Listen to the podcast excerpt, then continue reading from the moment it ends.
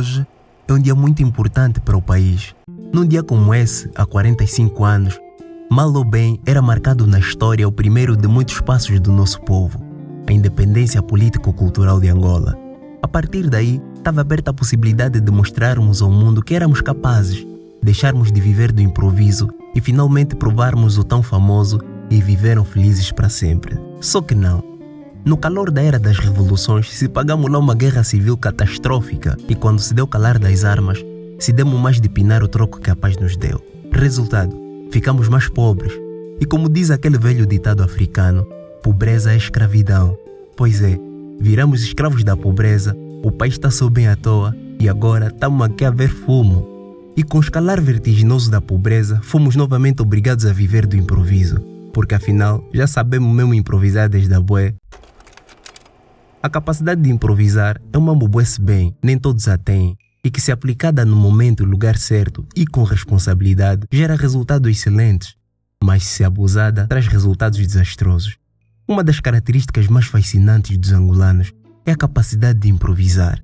Improvisamos em tudo, na arte, na arquitetura, na política, no comércio, na gastronomia, enfim. É do improviso que criamos o kuduro, um dos gêneros mais lixos e irreverentes da lusofonia. Criamos o semba, a rebita, a kazukuta, cabetula e várias outras vertentes artísticas. É do improviso que nasceu o nosso jeito mais irreverente de viver na banda.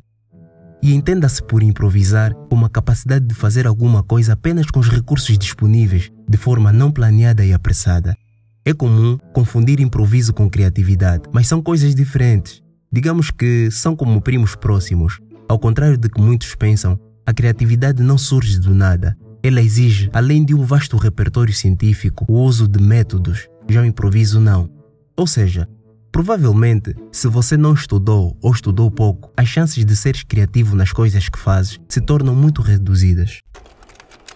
É importante dizer que o improviso por si só não é uma coisa necessariamente má, mas o improviso à moda angolana só fatiga mais do que ajuda na maior parte das vezes só gera resultados precários. Podemos até abusar do improviso na arte, mas não se deve improvisar em situações vitais. E se existe um lugar onde não devíamos, mas improvisamos bué, é na política. Nossos políticos são teimosos, não têm criatividade. Geralmente, os angolanos erradamente usam improviso em situações de problemas, e de problemas Angola coça. Logo, em Angola, a relação entre improviso e problema é diretamente proporcional. A política é uma ferramenta útil para resolver problemas, mas a nossa só aumenta os problemas. Tudo porque os nossos políticos decidiram trocar a criatividade pelo improviso.